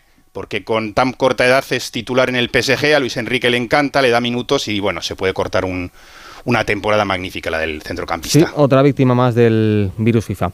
Abrazo fuerte, mano, y a ver si te ves en otra igual cantando 14 goles. O bueno, en este caso 7, porque han sido de dos en dos. Hace dos años canté un Francia 8, Kazajstán 0. Ah, no para mal. 0 también. Ese tampoco este, está mal. Y ese, ese, creo que sí que canté todos. ese sí, ¿no? Ese te dejaron. ese creo que sí. Abrazo fuerte, mano. Un abrazo. Abrazo. Mañana juega España, juega Portugal ante Islandia, también Noruega ya eliminada. Y el lunes Italia, que va a tener una final ante Ucrania en Leverkusen. La campeona de Europa ahora mismo es segunda de su grupo por detrás de la Inglaterra, de Bellingham y de Harry Kane, pero está empatada a 13 puntos con los ucranianos. A mí esto de que la campeona no se clasifique de manera directa, no lo entiendo. Mario Gago, ¿qué tal? Muy buenas. ¿Qué tal, Gonzalo? Muy buenas. Es que puede quedarse fuera de la Eurocopa Italia. Hay que ser optimistas porque Italia con la victoria contra Macedonia del Norte 5-2 le vale el empate en territorio neutral contra una Ucrania que ya ganó en San Siro hace unas semanas y sobre todo porque viene una tendencia positiva después de eh, Luciano Spalletti tomase las riendas de la selección nacional sustituyendo a Mancini, por tanto es cierto que Italia quedando perdiendo contra Ucrania en Leverkusen tendría que ir a una repesca y ahí podría quedarse fuera, pero bueno, ya la red digamos que es más amplia y con el empate en, una situación donde Italia está jugando bien, pues le valdría para estar en la Eurocopa de 2024. Pues en Florencia tenemos a un español que creo yo que ya vive con más pasión los partidos de Italia que los de España. Canterano del Real Madrid, pasó por el Villarreal, el Inter, la Fiorentina y ahora con 38 años eh, podría estar en Arabia ganando una pasta, podría estar en la MLS jugando con Messi o en Japón, como estuvo Iniesta, pero sigue jugando en un equipo de barrio, de la sexta división italiana, para que luego digan eso de que el fútbol moderno no tiene historias románticas. Borja Valero, ¿qué tal? Muy buenas. Hola, buenas. Sigues viviendo en Florencia, Sí, ¿no? Sí, sí, aquí estamos en Florencia después de mucho tiempo jugando en la Fiorentina y mis hijos, eh, bueno, la hija pequeña nació aquí, mi hija creció aquí, tienen todas sus amistades aquí decidimos de quedarnos. Y eh, juegas en un equipo de, de barrio desde que, entre comillas, te, te retiraste, ¿no? Desde el 21. Sí, eh, los el- sobre todo el primer año jugué bastante, el año pasado menos y este año ya el cuerpo está diciendo basta, así que eh, este año un poquito menos, pero bueno, siempre parte de- de- del grupo y de porque porque hacen algo muy muy bonito más allá de lo que es el fútbol. ¿Cómo apareció esta opción de jugar en el Centro Histórico Leboski? Bueno, pues un periodista muy amigo mío con el que luego hice, escribió mi libro. eh, tenía a los niños jugando ahí, le- la idea le gustaba mucho, inte- intentó convencerme cuando vio que podía retirarme y bueno, eh, como te he dicho antes, eh, en la parte social trabajan muchísimo, que es lo que más me interesaba a mí, poder darles visibilidad para que pudieran hacer todavía más de lo que hacen y, y yo creo que lo conseguimos. Mario me ha dicho durante la semana que eres eh, más italiano incluso que, que español. ¿Es así o, o todavía no? No, no, eso, eso no puede cambiar nunca. Sí es verdad que después de vivir mucho tiempo aquí, pues a veces eh, cuando tengo que hablar de fútbol y demás, me cuesta sacar de nuevo las palabras eh, españolas porque hablo poco, porque hablo solo español cuando estoy en casa con mi familia y entonces eh, a veces me cuesta, pero eh, español al 100%. No, no, lo que me sorprende es que eh, ahora estás de, de comentarista en Italia, en Dazón, y claro, eh, con el italiano, perfecto, mejor que el español entonces. Mm, eh, para hablar de fútbol yo creo que sí. Sí, Que- que o sea que como Mario, casi- Mario igual, ¿eh? sí, me cuesta cada vez más. De hecho, el año pasado hice alguna colaboración en, en, Champions en España y me lo dijeron enseguida que tenía mucho acento italiano. Mario. Sí, Borja, veis, bueno, veis que es que para en italiano de calcio pues se pega todo y al final hay conceptos que, que es muy difícil explicar en español. Eh, Borja, tú conoces muy bien a, a Spalletti, le tuviste en el Inter estaba diciendo antes cómo ha, cambiado la mentalidad de, Italia con este seleccionador. ¿Tú cómo, cómo, has visto a Spalletti lo insistente que es? Bueno, ya lo había hecho el año pasado en el Napoli llevándolo al Scudetto, ¿no? Pero ¿cómo le ves al frente de Italia con este carácter que tiene el entrenador toscano? Bueno, yo creo que sobre todo eso que has dicho, eh, el haber ganado el Scudetto el año pasado con el Napoli en el modo que lo hicieron, eh, en Europa también haciendo un papel muy muy bueno, creo que le ha llevado a, un, a otro nivel y el, el respeto que, que, todos tienen por la figura de Spalletti se nota. Eh, luego tiene ideas de, de, fútbol, la verdad que muy revolucionarias. Para la edad que tiene él, parece que debería ser un entrenador más tradicional y, es todo lo contrario. Intenta renovarse siempre, buscar nuevos conceptos, nuevas ideas y luego eh, es un fútbol bonito de ver el que, el que propone. Es verdad, Borja, que estamos hablando de la situación de Italia en su grupo. Eh, de momento no, no, corre peligro, aunque se la va a jugar en esa última jornada ante Ucrania. Le va el empate a los de Spalletti. Pero eh, lo que es seguro es que a la, selección le ha sacudido en el último parón de, selecciones el tema de, de las apuestas. Eh, ¿Cómo se ha vivido y cómo se vive en Italia todo el tema? Bueno, pues ha, se ha vivido en, modo, en, un modo muy intenso, ¿no? Porque nombres muy importantes de la selección y de equipos eh, no solo italianos y también extranjeros, pero de los jugadores que deberían ser la clave del futuro de Italia han, estado involucrados en ese tema y se ha vivido de modo muy intenso. De hecho, hace pocos días han vuelto a involucrar a otro jugador que lo están investigando, así que todavía la verdad queda para, para hablar mucho. Es que eh, es verdad, Mario, que con el tema de. Florenzi, de, es, el otro jugador que. Sí, que, Tonali. Eh, la, la, selección se vio, se vio afectada porque empieza la convocatoria y te enteras de este tema, que hay dos jugadores eh, dentro del plantel que están siendo investigados, algo, Mario, que nunca había pasado antes. Bueno, Italia tiene este historial con casos raros alrededor de la selección que ya ocurrió en el 2006, el año que ganaron el Mundial, y es cierto que eh, lo que tiene Italia es que se interviene inmediatamente. Y eh, centro del caso de Tonali, por ejemplo. La investigación en el caso italiano, de la parte del año donde estaba jugando en el Milan, se ha ejercitado de forma súper veloz, en coordinación con el, la Fiscalía deportiva y la Fiscalía que, está siguiendo el caso en Turín de la justicia ordinaria. En Premier League, por ejemplo, todavía en Inglaterra no tenemos noticias de cuánto eh, están investigando y qué se está haciendo. Y luego han hecho de forma también muy rápida una forma de, entre comillas, proteger al jugador con la que ha hecho. El jugador ha asumido que tenía una enfermedad que es ludopatía y por tanto, al tratarse esa enfermedad se va a reducir la pena por esas apuestas, además en casos de apuestas ilegales. Por tanto, bueno, eh, creo que sí, en Italia pasan cosas raras alrededor del fútbol porque no están tan protegidos, esto aquí a lo mejor Borja me puede ayudar, los, los chavales a lo mejor no están tan protegidos, pero la federación creo que interviene muy rápido. No sé si está de acuerdo, sí, Borja. Sí, lo has explicado perfectamente. Es verdad que eh, se ha intervenido muy rápido, eh, todo bastante claro. Eh, lo importante era que habían hecho una cosa uh, mala, pero que son conscientes de ello y van a pagar si a, con, no jugar que con trabajos para la comunidad.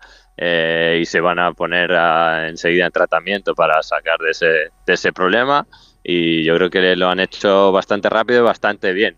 Eh, obviamente todavía queda, queda mucho trabajo, sobre todo de formar a, lo, a los chavales pequeños eh, en que este tipo de cosas no, no, se pueden hacer. No me acuerdo cómo es la regla cuando jugaba en España ahora mismo, pero aquí enseguida te lo dejan claro que no puedes eh, apostar en ningún tipo de, fútbol, sea el, el, fútbol italiano que el fútbol extranjero. Y yo creo que que ellos sabían de, de, su error y lo han aceptado y, y, han aceptado las consecuencias.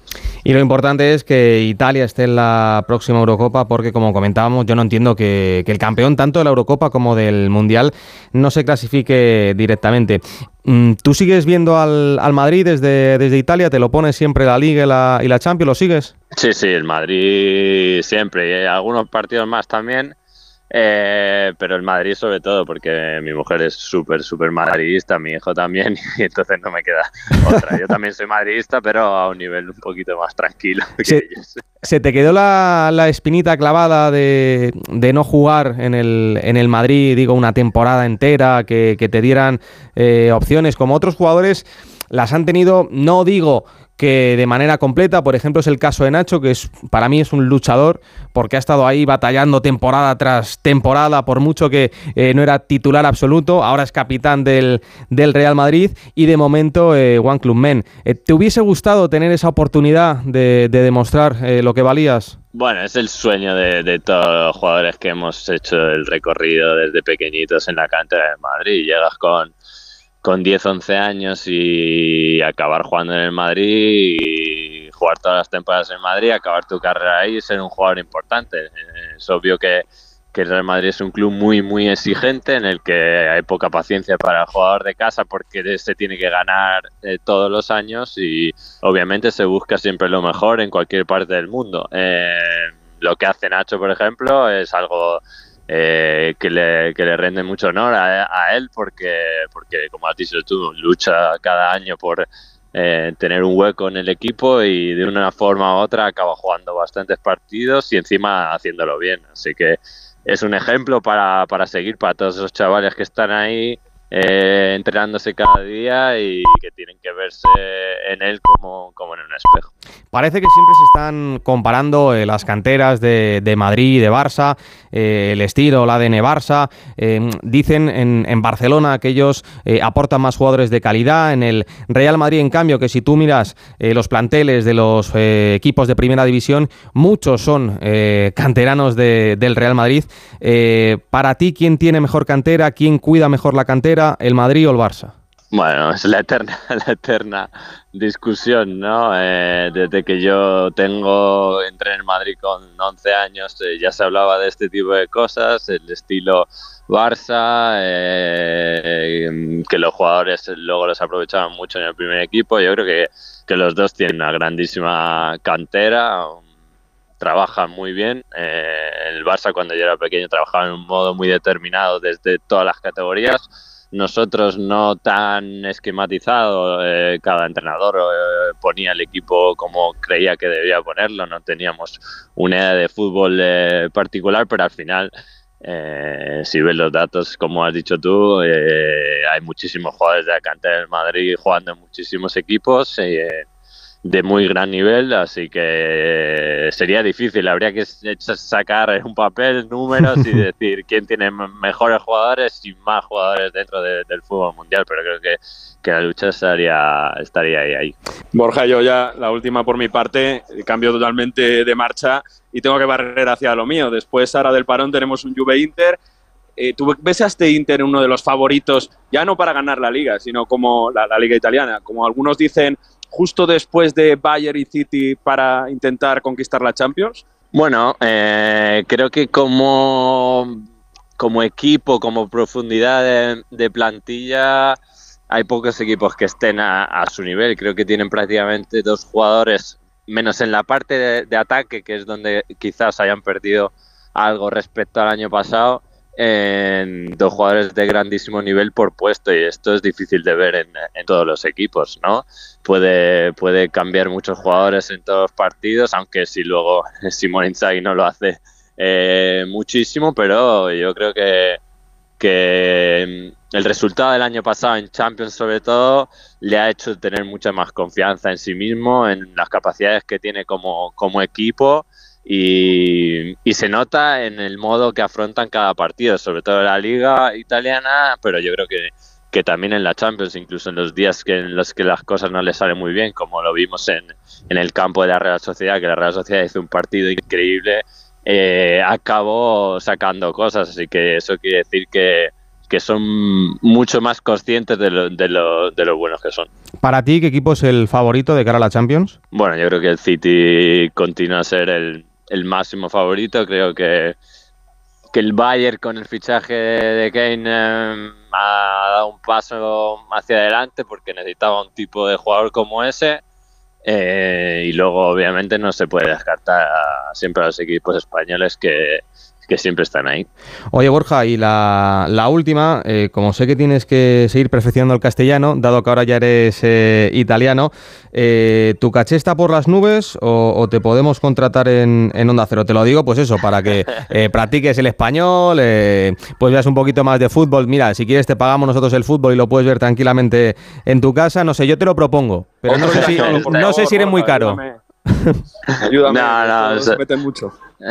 estoy, estoy- soy, soy barato, soy barato. pues, Y me vendría bien, la verdad, practicar más el español para que no se me olvide, sobre todo, toda la que es la parte del fútbol, porque es verdad que, como ha dicho antes, eh, muchas de las palabras eh, no, no, no me acuerdo prácticamente. No, y ahora imagínate, porque ahora ya español. está el, el bloque bajo, el bloque alto, o sea, ya no hablamos solamente de medio centro, de un, un pase entre líneas, o sea, ahora el, el vocabulario ha, ha cambiado totalmente. Se evoluciona muchísimo. O sea, si yo te digo un playmaker, tú dices, ostras, un playmaker. Es que claro, esto ya... Bueno, Esto ya... Eso, es- eso es lo único que puedo llegar a, a- a saberlo porque en Italia Es lo mismo, ¿no? mucho también decir las palabras en inglés, así que eso se nos, se nos da bien. Pues Borja, que muchísimas gracias por atendernos aquí en Onda Cero en, en Radio Estadio y te tomamos la palabra, eh, te llamaremos en los próximos días, eh, te hacemos una oferta y, y firmamos, ¿vale? Vale. Muchas gracias, ha sido un placer hablar con, con vosotros. Pues Mario, eh, Italia que se la juega, eh, no sé yo si hay mucho nerviosismo, pero vamos, eh, con un puntito os vale, ¿eh? Hay optimismo, hay optimismo. Yo creo que, que se va a dar bien en Leverkusen este- este lunes. Pues Mario, abrazo fuerte, cuídate. Un abrazo. Radio Estadio.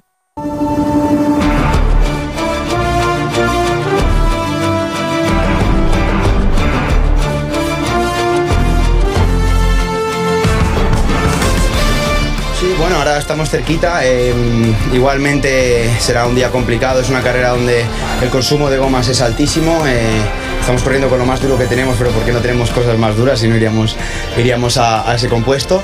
Y sí, quizá ayer em, las cosas no funcionaban, pero pues sentir tanta presión quizá no me ayudaba. Hoy he decidido que, que sea lo que tenga que, que ser. Eh, tengo que disfrutar encima de la moto, lo he hecho. Eh, he hecho quinto en el quali, pero igualmente todo el día he conseguido disfrutar, tener sensaciones positivas y, y en carrera me he encontrado como nunca. O sea que a ver si mañana gestionando goma puedo llegar ahí a pelear la victoria hasta el final. Eh, lo que me enfada que es que otra vez hacemos un weekend donde trabajamos muy bien, somos muy rápidos, eh, salimos por la carrera eh, teniendo en la cabeza el ritmo para estar delante o ganar y después te encuentras otra vez con, una- con un feeling totalmente diferente de, de lo que pasa normalmente. Así que es un poco extraño lo que, lo que he visto hoy y lo que me ha pasado, pero puede pasar. A veces puede pasar y, nada, tenemos solo que terminar más delante que se pueda. Pues sensaciones opuestas de los dos pilotos que se están jugando el Mundial de MotoGP. Imposible no creer tras lo de hoy.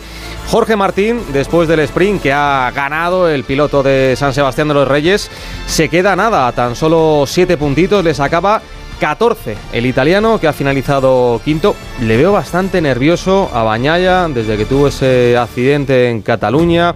No arriesga eh, para nada, es verdad que nos queda la carrera de mañana, que luego nos quedará el sprint y la carrera de, de Valencia, de Cheste. Pero ya hay que, hay que creer. ¿eh? Además, hemos visto una, una batalla bonita desde la salida, eh, tocándose los dos pilotos. Si te gustan las motos, mañana es un día para que escuches Radio Estadio, para que escuches Onda Cero y para que escuches al compañero de la revista Motociclismo, Chechu Lázaro. Chechu, ¿qué tal? Muy buenas. ¿Qué tal, Gonzalo? Buenas noches. Más impresionante, con más nervios imposible, ¿eh? Sí, la verdad es que ha sido, ha sido un carrerón. Decía, decía Jorge que no había sido su mejor sprint del, del año, pero quizás sí que ha sido el más importante, por lo que supone este, esta victoria, por el golpe psicológico tam- también que, que supone, porque ha metido tres pilotos entre él y, y Bañaya, la ha recuperado la distancia, mira, llegaban aquí a 14 puntos y se van a 7 con lo que queda de mañana. Sí. O sea que puede, puede, se puede, puede haber sorpaso mañana el, el domingo, pero aún así ya lo que ha asegurado Jorge, que es una cosa que a mí me encanta y que, y que era el objetivo fundamental aquí en, en Qatar, era que, que, que, se, que, se, asegurase que el Mundial iba a llegar vivo a Valencia. Claro, que no, que no pudiese ganar Bañaya mañana. Efectivamente, claro, y ya sabemos que, que Bañaya no va a poder ser campeón en eh, mañana, el domingo, en, en, la carrera, matemáticamente. Así que el título se decidirá sí o sí en Valencia, pase lo que pase. Y, y a mí lo que me ha gustado de Martín es que se ha sobrepuesto un fin de semana en el que le estábamos viendo quizá con más dudas que en los últimos, los últimos grandes premios, donde salía y de inmediatamente estaba adelante, siempre demostraba que era el más rápido, era el piloto dominador del fin de semana. Aquí estaba teniendo un perfil mucho más bajo, le estaba costando, incluso ayer viernes le costó para lograr un tiempo que le metiese en ese top 10 que daba el pase directo a la Q2 eh, en esa quali donde normalmente es un piloto muy explosivo, que sabe eh, explotar como ninguno, ese neumático blando a una vuelta le ha costado, salía quinto, un puesto por detrás de Peco Bañayak y, y al italiano todo lo contrario, se le estaba viendo desde el principio dominador, él trabaja diferente porque siempre le gusta trabajar mucho con, con, goma usada, tenía un ritmo muy fuerte y aquí parecía de verdad que, que Bañaya podía dar un golpe en la mesa sobre, sobre Martín y al final ha pasado totalmente lo contrario y sobre todo lo que hemos vivido en el sprint, porque es que eh, las dos primeras vueltas han sido espectaculares, increíbles. Espectaculares, incre rozándose sí. rueda con rueda. Si alguien no lo ha visto, lo que dices tú, que, que, lo vea.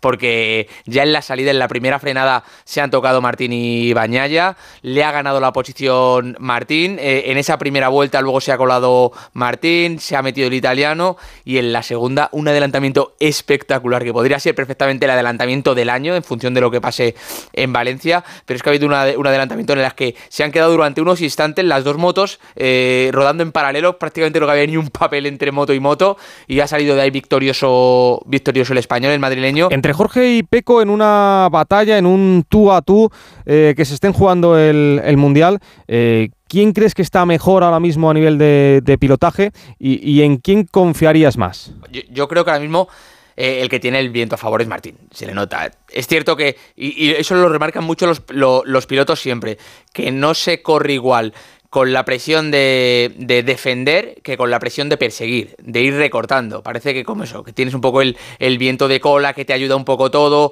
Siempre el que va, el que va por delante tiene más que perder que que ganar. Y en este caso yo creo que a, que a Martín psicológicamente eso le está ayudando, sobre todo a, a Bañaya no le está beneficiando tanto eso. Pero lo que sí que se está, demostrando en los pocos cuerpos a cuerpos que hemos tenido mm. este año, que hemos tenido muy poquitos entre, entre Martín y Pego Bañaya, que casi siempre ha salido victorioso Martín y hay que tener en cuenta que Valencia ya nos estamos yendo un gran premio por delante, faltando la carrera mañana, pero que Valencia es una pista a la que eh, Martín siempre se le ha dado muy bien y que él lo decía. Dice, yo saliendo ya cerca de, de, de Baña ya en este fin de semana y dependiendo de mí mismo, y dependiendo del mismo, sin, sin independiente, independientemente de los resultados que pudiera hacer el italiano luego en Valencia, ya se daba por satisfecho y está en esa labor. A ver si mañana eh, vuelve a hacerlo. ¿Mañana si gana saldrían empatados? En función de lo que son siete puntos lo que le saca, quedando Jorge primero y por ejemplo Bañaya ¿Segundo? tercero, habría sorpasos. Si fuese segundo, no. Si fuese segundo mantendría la, son, el liderato son eh, 25-20. 20, claro, claro, claro, se quedaría dos puntitos. Se quedaría dos puntitos, pero ya digo, sería el objetivo mm, eh, eh, conquistado de sobra. Y aún así, ya te digo, yo creo que a Martín hubiese firmado acabar el fin de semana con los siete puntos que tiene ahora. En estos casos, eh, los pilotos hacen cuentas o van a full durante la carrera y, lo que salga. Me explico. mañana, si por ejemplo Jorge está por delante de, de Bañaya, pero no acaba la carrera primero, dice, oye, ya le estoy recortando puntos o, o va a intentar eh, acabar eh, primero sea como sea. Mira, yo creo que yo creo que es la primera vez que he escuchado a Jorge después de la carrera que ha tenido ese pensamiento. Jorge siempre ha sido un piloto muy visceral, que siempre lo dice, el sí sale a ganar, busca un poco un estilo Márquez, ¿no? Ese ADN de siempre intentando eh, acabar en eh, lo más adelante posible. Y hoy sí que ha dicho eh, en Dazón, cuando ha acabado la, la carrera, que quizás cuando en las últimas vueltas de Gian Antonio, que se le ha acercado, ha habido un momento que se le ha puesto muy cerquita, dos, tres décimas, él ha dicho que ha llegado a pensar en, bueno, eh, si Di Antonio viene más fuerte, no le peleo ese adelantamiento y un segundo me vale, siendo quinto como era en ese momento Peco Bañaya. Yo creo que sí que lo tienen en mente. Bañaya claramente es un piloto además muy racional, siempre encima de la moto, sabe muy bien por dónde, por dónde tiene más o menos que ir su carrera. Y yo creo que Martín, llegado a este punto, también lo está, lo está siendo. Bueno, pues vamos a ver eh, mañana esa carrera en Qatar donde eh, ojalá Jorge Martín quede por delante del italiano, le recorte puntos o incluso eh, consiga ese sorpaso. En cuanto a Moto 2, eh, ya lo tenemos todo decidido con el tiburón, con el Mundial bajo el brazo y estamos pendientes del Mundial de Moto 3 donde otro español, en este caso Jaume Masia, mañana puede salir campeón. sin duda la, carrera de su vida para Jaume Masia, porque claro, no ha visto en otras, en, el Mundial evidentemente, nunca, nunca ha peleado por un título, pero, pero sobre todo porque yo veo a Masia ha tenido una segunda mitad de temporada muy buena también. Eh, recordemos que pri- la primera parte del año el dominador de la categoría era Holgado, el piloto alicantino, que se ha desinflado un poco, aunque todavía tiene alguna opción, pero se ha desinflado en esta segunda mitad de temporada. Y la verdad es que Masia eh, está haciendo un poco lo que Martín en, en Moto 3, es decir, es el piloto más rápido, el dominador, se le nota que, que- que tiene más ritmo y más velocidad que sus rivales. Y quizá en este, este fin de semana, eh, pese a que también empezó muy fuerte, el sábado ha tenido un sábado un poquito complicado, no, no, no ha tenido la quali que esperaba, sale décimo, eh, sale cuarta fila, su rival, su principal rival no único, porque ya digo, Holgado tiene opciones, Alonso incluso tiene alguna remota opción todavía matemáticamente, pero su rival que es, que es Sasaki, que está a 13 puntos en la general, sale cuarto. Y, y las cuentas tiene cuatro combinaciones posibles para, para ser campeón. No, claro, porque además en, en Moto 2 y Moto 3 no hay sprint, por lo tanto quedan dos y ya Quedan está. 50 puntos en juego, son 13 lo que tiene y las combinaciones que tiene son relativamente fáciles porque primero, eh, Masia tiene que dar entre los cuatro primeros. Vale. Si gana Masia, eh, Sasaki tendría que ser cuarto peor. Si queda segundo Masia, eh, Sasaki octavo peor. Si queda tercero Masia, Sasaki ser eh, décimo, duodécimo o peor. Y incluso quedando cuarto Masia, que Sasaki quede decimoquinto o no sume ningún punto. Es factible, no es fácil, es verdad.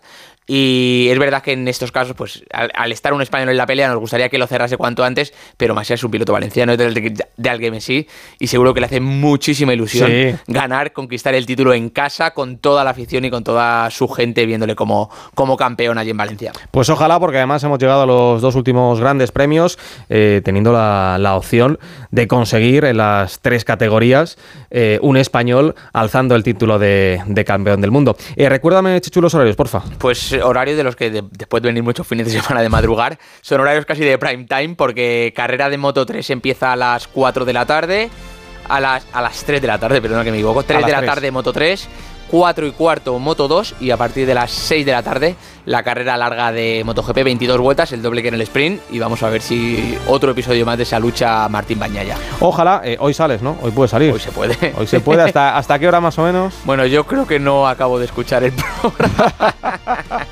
O sea que hasta las 5... Eh, vamos a ver. Sí. Vamos a ver. Nah, creo. no creo. Bueno, bueno, Ya yo creo que a las veré. 5 No tenemos aguantas. la eh, a las 5 aguantas. Gracias, Chechu. Una pausita y nos vamos a Las Vegas.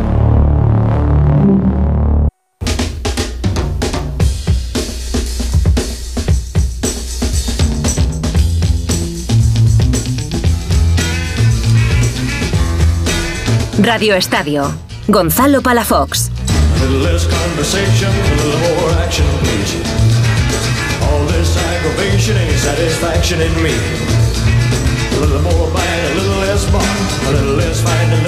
Obviamente me encantaría haber hecho la pole, por eso me he escapado por, por media décima y media décima pues es medio rebufo, media curva, media frenada, ¿no? que, podía haber ido un poquito mejor, pero bueno, la cosa es que estamos primero y segundo, desgraciadamente mañana es primero y duodécimo.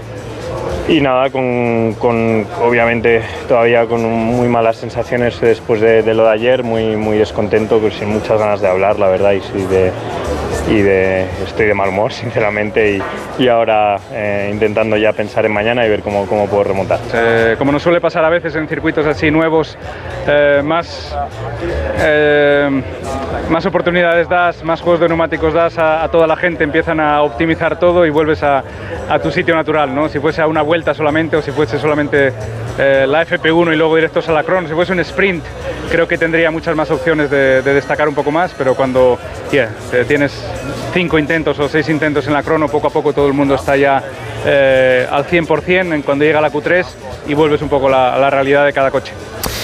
Pues lo de la FIA con Carlos Sainz ha sido una vergüenza. eh, llevarte la Fórmula 1 a Las Vegas, tener que suspender los primeros libres, que un coche acabe destrozado por tu culpa y que además eches a los aficionados del circuito después de haber pagado eh, 400 o 500 dólares.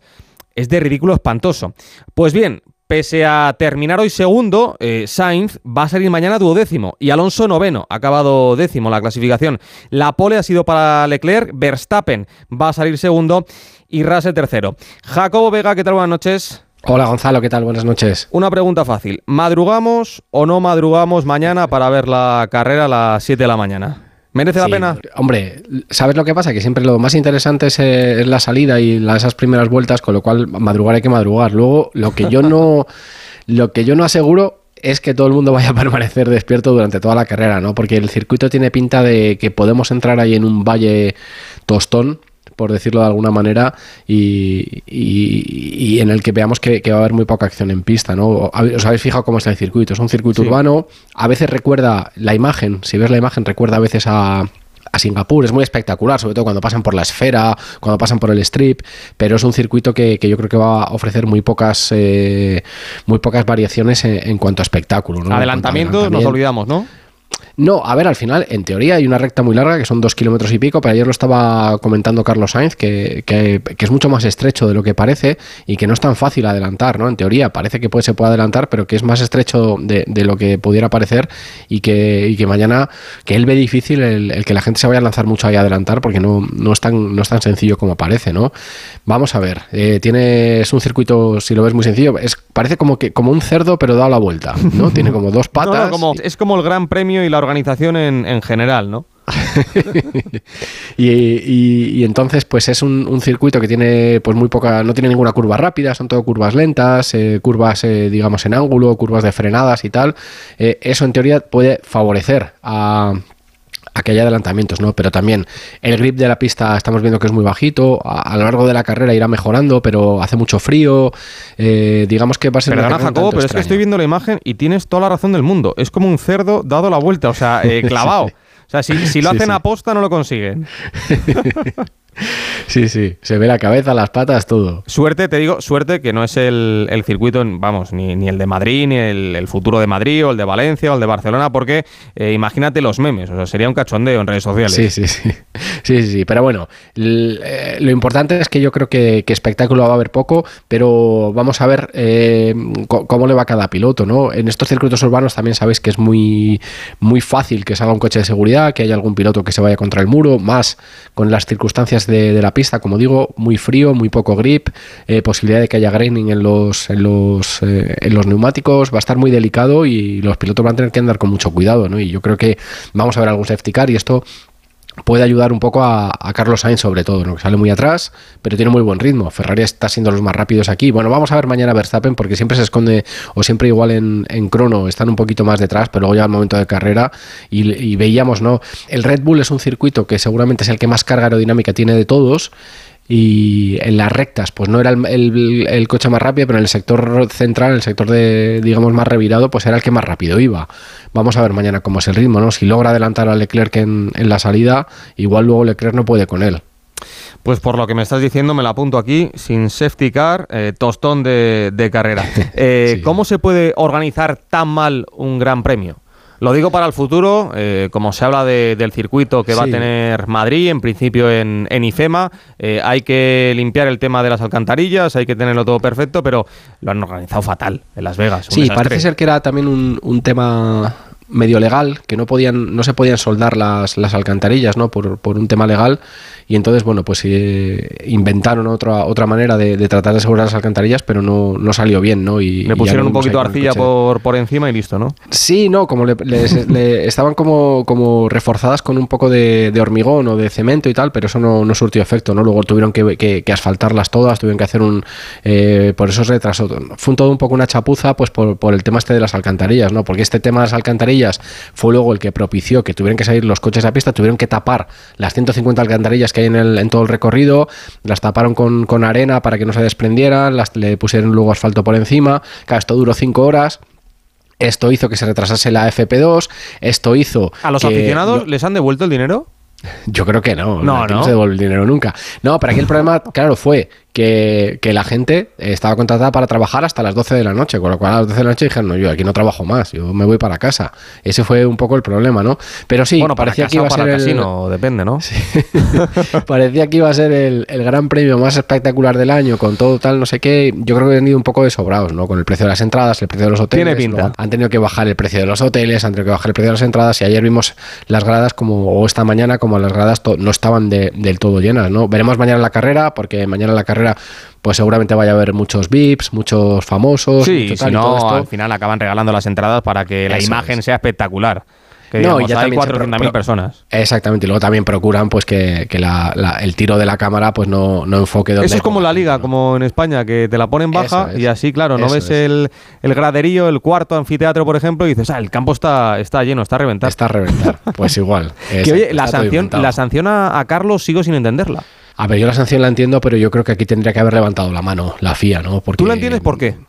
Bueno, porque en el reglamento está así, sí, que si pones un motor de más eh, eh, de, de los que tienes, eh, digamos, en tu batch, en, tu, en, tu- en- en los que puedes utilizar, Claro, pero si- pones uno, de- Pero si, por de más- ejemplo, por- te digo, eh, si se cruza un animal en la pista, porque es un fallo de la seguridad, ¿en ese caso también sería igual? Claro, sí, porque es que no está la excepción hecha en, la- en el reglamento. y Quizás tendrían que hacerlo para el año que viene, una excepción al reglamento, ¿no? Si se cruza un animal y Si me te roban el motor, si te roban el motor, ¿qué pasa?